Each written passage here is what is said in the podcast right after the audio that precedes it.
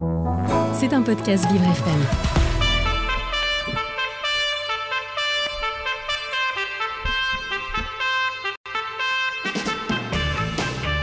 L'invité du 7-9, avec Dans le Noir, le restaurant qui bouscule l'essence. Noir, c'est noir. Il est 8h56 et vous écoutez Vivre FM. L'invité du 7-9 ce matin, c'est Pierre Motal, triple champion de France de sport de force, ce qu'on appelle un strongman. Il est au micro de Jason Jobert. Bonjour à tous les deux. Bonjour Dominique, bonjour Pierre. Effectivement, on a décidé de parler avec force de votre sport, de vos sports. Est-ce que vous pouvez déjà nous dire, euh, ça correspond à quoi les sports de force? Alors le strongman, nous, on est rattaché à la Fédération française des hommes forts. donc c'est euh, un sport de force euh, polyarticulaire, donc qui met en, œuvre en fait euh, tout le corps.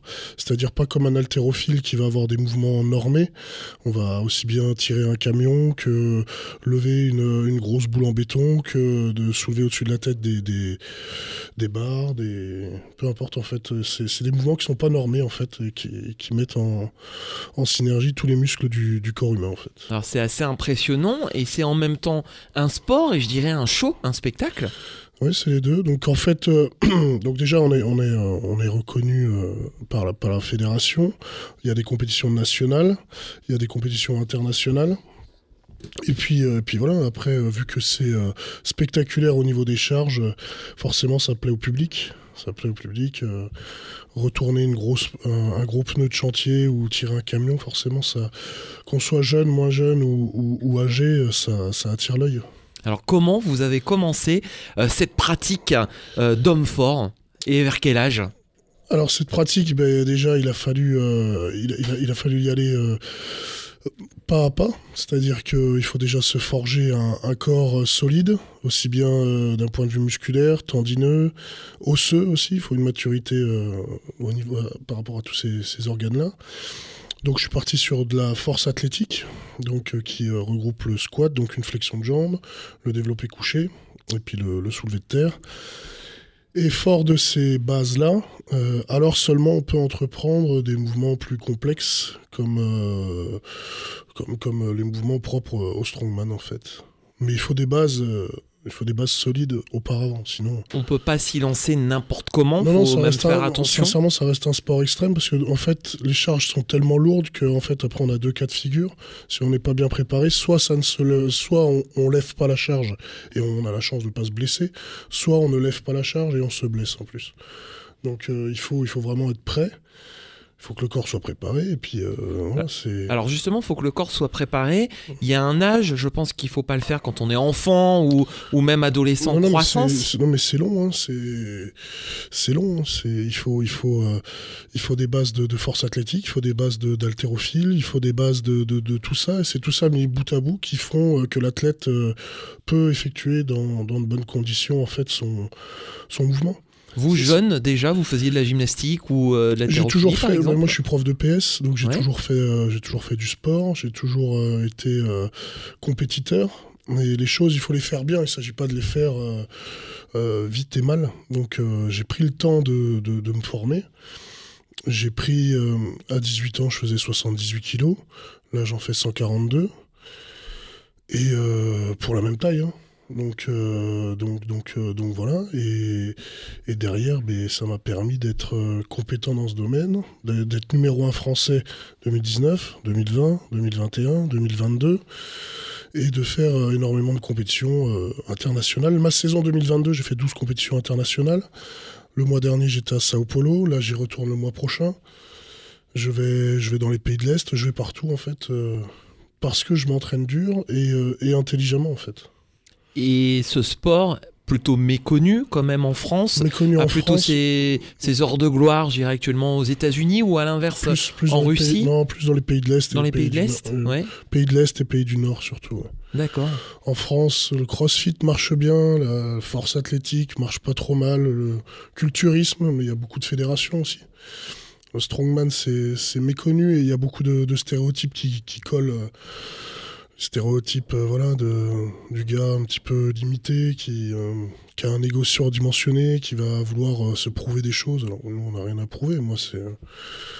on sait ce qu'on vaut, mais après, voilà, euh, tirer un camion, c'est pareil que tout à l'heure, on parlait de show, on parlait de sport, tout ça mélangé avec euh, des fois l'esprit étriqué français, Oui. euh, peut, peut amener pas mal de stéréotypes euh, négatifs. Vous les ressentez, les stéréotypes, euh, les gens dans la rue, sur les vidéos, vous, vous en parlent et comment vous, vous faites pour On les assez- démonter? Bah, j'essaie, j'essaie- bah, déjà quand je dis que je suis prof de PS, euh, en général ça choque un petit peu parce que les gens en général n'arrivent pas à comprendre qu'on peut être très fort physiquement et en même temps euh, avoir le cerveau. C'est vrai, euh, souvent on te dit ah mais t'es pas pas bûcheron, t'es pas pas vigile, t'es pas non tu peux au contraire hein, tous les sportifs vraiment de haut niveau à un moment donné euh, si euh, si t'as pas le cerveau qui suit même pour euh, gérer la pression gérer euh, et quand tu vas à Sao Paulo, que tu as la barrière du langage, et ils parlent pas bien anglais là-bas, hein. ils parlent plutôt portugais, espagnol, tout ça. Tu as la barrière de la langue, tu as le stress, tu as les échéances, tu as la préparation physique, psychologique. euh, y a, il faut pas se blesser. Bien sûr, il y a, y très peu de mo- il y a ensemble. très peu de moyens. Il y a, tu, tu voyages seul. Euh, non, il y, a- il y a énormément de stress. hein. Celui qui est, On- qui est fragile dans sa On tête. peut euh, souvent il peut pas. avoir une, une- une fausse image, notamment Mhm. par rapport aux, aux produits, euh, des produits dopants ou autres. Euh, quoi- Qu'est-ce que vous répondez à ceux qui peuvent émettre cette éventuelle critique? Ce qu'il faut savoir, c'est que le dopage est, est toléré. C'est-à-dire qu'il n'y a pas de contrôle antidopage sur, sur les grosses compétitions internationales. Après, chacun est libre de faire ce qu'il a à faire. Hum, Personnellement, j'ai deux petits garçons. Il n'y a pas d'argent. Je veux dire, demain, on me dit, tu gagnes la compète, tu gagnes, euh, tu gagnes, je sais pas, 500 000 euros, 1 million d'euros. Tu mets en jeu ta santé, tu la mets pas, tu la mets un petit peu. En fait, le dopage, ça veut tout dire et rien dire. Ça dépend aussi des, des dosages, ça dépend de. C'est comme quelqu'un qui, qui est alcoolique. C'est quoi alcoolique? C'est tu bois, tu bois un verre par jour, tu bois 10 verres par jour. Vous voyez, il y a, il y a un curseur. Et le problème, c'est que le dopage, en fait, c'est soit tu as consommé, soit tu pas consommé, Mhm. quelle que soit la quantité. Donc, euh, pareil, il y a, il y a du petit, du moyen et du gros dopage. Donc, euh, et une fois que tu as passé la frontière autrichienne, c'est euh, totalement légalisé, alors que chez nous, c'est totalement prohibé. Donc, on se bat pas forcément avec les mêmes armes. Donc, il y a des donc différences Il y a des, écarts de niveau, il y a des écarts de, Et même selon les sports, parfois, de, il y a de des différences. législation, il y a des écarts de, de, de- de beaucoup de choses en fait. Euh, vous représentez haut et fort les couleurs de la France, du coup, euh, vous êtes euh, donc multi-médaillé. Mhm. comment- ça se passe? Quel, quel plaisir vous avez? Et est-ce que vous réussissez aussi à en gagner votre vie? Non, alors euh, bah déjà, moi je suis, euh, fier quand même parce que c'est l'aboutissement de, plusieurs années d'entraînement, des, années d'entraînement aussi euh, dans un milieu très modeste, puisqu'il n'y a pas de salle de sport euh, réservée aux strongman. Donc il a fallu s'équiper. moi je me suis équipé moi-même. Ensuite j'ai eu des sponsors, mais je m'entraîne chez moi, dans un garage, dans la rue. Il n'y a pas de salle en fait. hein. Ça, n'existe pas. C'est trop dangereux si on met, si on met des, par exemple des boules en béton. Moi la plus petite que j'ai, elle fait 110 kilos. Plus lourde, elle est à plus de 200. si on met ça, c'est- où alors? Eh ben, on les fabrique nous-mêmes en fait. Ah C'est- oui, deux demi-sphères qui se, qui, se, hum, qui se fixent entre elles et puis on- elles sont remplies du- de béton et en fonction du diamètre du moule, on a un poids. Et après, on vérifie bien sûr le poids avec- en la pesant. Mais euh, en fait, tout est. euh, en fait, vous pouvez pas vous imaginer, mais tout est euh, très très modeste. C'est-à-dire qu'on va s'entraîner dehors, on va s'entraîner dans la forêt, on va aller chercher des cailloux, on va aller, on va aller. euh, moi personnellement, je vais à la caserne des pompiers de ma ville pour euh, tirer les camions quand euh, dans mes compètes j'ai des tirages de camions. C'est que du du système D en fait. ouais. Et, euh, et c'est fatigant aussi, mais parce que parce qu'en France en fait cette pratique n'est pas connue ni reconnue et elle est surtout dangereuse. Parce que si on met une boule en béton à 110 kg, même la plus petite que j'ai, la 110, tu la mets dans les mains de qui que ce soit dans une salle de muscu, les gars peuvent se blesser, peuvent la prendre n'importe comment, se la faire tomber dessus. Se... Non, c'est. Alors quel hein. conseil vous donnez aux jeunes qui voudraient se lancer à devenir faut, strongman faut- non, mais il faut vraiment être patient. Il faut être euh, et puis il faut être encadré. Il faut Oui. être encadré. Il faut. Mais avec euh, l'absence de, de fédération Alors on a, on a, on a la on a une- fédération On a une fédération, mais je veux dire euh, de structure propre en fait. Je parle des, des salles d'entraînement. On va, on va en trouver un petit peu sur, le, sur, le, sur les salles de crossfit où on va trouver quelques matériels proches de ce qu'on peut avoir à faire, mais, euh, mais ça reste quand même assez limité. Est-ce qu'il y a des strong girls aussi? Alors c'est Strong Woman, ouais, il y en a. Strong woman Ouais, il y en a, il y en a. On a, Il y en a, ouais. on a notre championne euh, nationale. euh, qui, est, qui est du côté de Lyon. D'accord. On a, en fait, on a plusieurs catégories. On a, on a les moins de 90, donc moins de 90 kilos. Il faut que le, le matin de la compète, il soit à 90,1 maximum. Parce qu'on a 100, on a 1% de, de tolérance sur la balance. Ensuite, on a les moins de 105 kilos. Donc, euh, ils ont le droit de faire jusqu'à 105,100. Mhm. Et ensuite, on a la catégorie open, où là, c'est plus de 105 kilos, euh, jusqu'à, il n'y a pas de limite. D'accord. Moi, souvent, euh, mes concurrents sur les pays de l'Est, même les pays du Nord, ils sont à 180, 175 kilos. Voilà. Les Et plus ouais, lourds sont à 200 même. D'accord. Mais ils sont très grands aussi. ouais. Beaucoup de muscles. Ouais.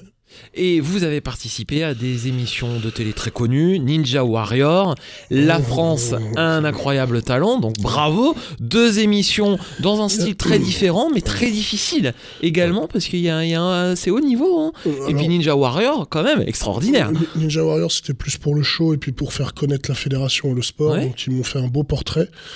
Après, il y a une, euh, comment Il y a un petit deal hein, entre les deux parce que moi, je voulais pas non plus me ridiculiser puisque, au vu de, de mon gabarit et de mon poids, etc., je savais très bien que j'allais pas être euh, compétent dans le domaine. Mais j'ai accepté si on me mettait en avant aussi correctement avec un portrait qui mettait non pas en lumière moi, mais la fédération déjà, et pas moi, mais le sport en général. Et puis, euh, donc ça, c'était pour, euh, pour, pour Ninja Warrior. Sinon, ce qui était très intéressant, c'était euh, ouais, euh, E égale M6.